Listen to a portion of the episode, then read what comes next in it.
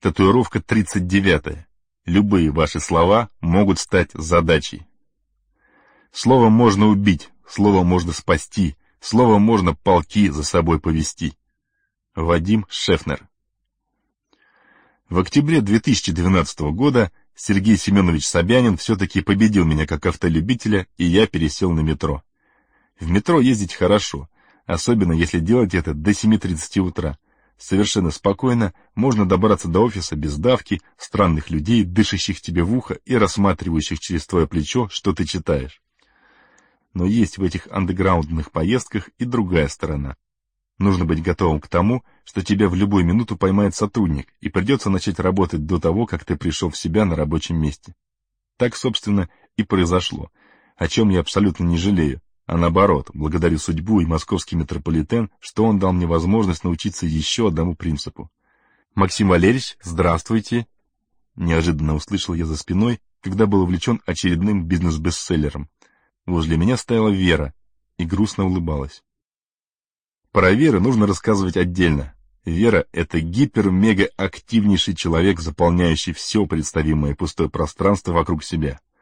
Вера много и хорошо работает, участвует во всех возможных конкурсах, играет за волейбольную команду, имеет несколько хобби, успевает узнавать все новости в компании, читает, вышивает, готовит, воспитывает. В общем, человек Юла. Последний раз лицом к лицу мы встречались месяца за три-четыре до того утра. Тогда я, пробегая мимо, бросил ей что-то вроде «Вера, что-то ты расслабилась, можешь же лучше работать. Давай, соберись». Действительно, на тот момент Вера была несколько скисшей, и обычно высокие стабильные у нее результаты начали снижаться. Мы поздоровались, разговорились и достаточно быстро свели разговор к тому, что Вера начала рассказывать мне про дела с продажами, клиентами, работой и личной жизнью. Мне было интересно, ведь не каждый день рядовой успешный сотрудник может рассказать, что творится на Земле. И тут, вдруг, она сообщает, что я чуть не сломал ее как специалиста. Мне кажется, Любой здравомыслящий руководитель в этот момент прочувствует, как по его спине пробежали холодные тараканы. Что случилось, Вера? История грустная и поучительная. В ту самую нашу последнюю встречу Вера решила воспрять духом и совершить подвиг. У нее была сложная жизненная ситуация, но раз директор сказал, что пора собраться, значит, нужно собраться, как бы ни было тяжело и она целый месяц, можно сказать, взрывала асфальт, предпринимая неимоверные усилия над собой, чтобы доказать мне, что может добиваться высоких показателей. По итогам месяца Вера заняла второе место по компании, но я ей ничего не сказал. Никакой обратной связи от меня она не получила.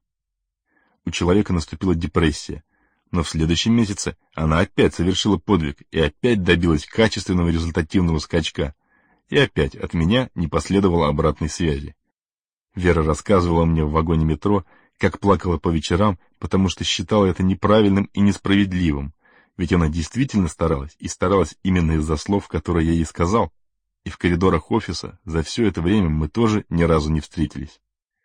И вот она стоит, говорит все это, говорит, как справлялась с собой, чтобы не держать на меня обиду, как каждый день начинала работать и настраивать себя на созидание, как ей было больно от того, что я поставил ей задачу и, когда она справилась, даже не похвалил ее.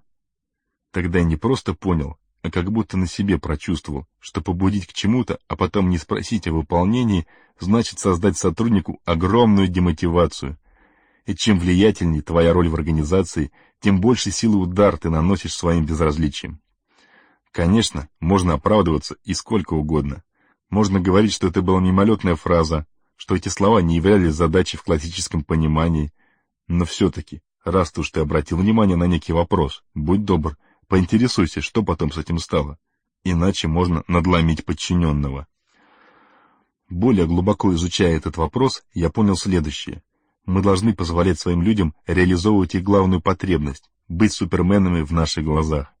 Человек, выполнивший поставленную вами задачу или даже простую просьбу, должен получить похвалу, должен испытать чувство гордости за себя и за свои действия, почувствовать себя героем. И, соответственно, человек, который забил и не сделал то, о чем его просили, должен испытать чувство неловкости и стыда за то, что подвел своего руководителя и подпортил себе репутацию. Это и есть те моменты, когда люди начинают понимать. их руководители обладают по-настоящему сильной властью. И даже мимолетом брошенные слова в адрес подчиненного могут превратиться в задачу, о выполнении которой ты обязан потребовать доклада. Будь это высказанное пожелание бросить курить, вопрос о текущем этапе выполнения проекта, продажи какому-то клиенту или глобальная задача изменить мир.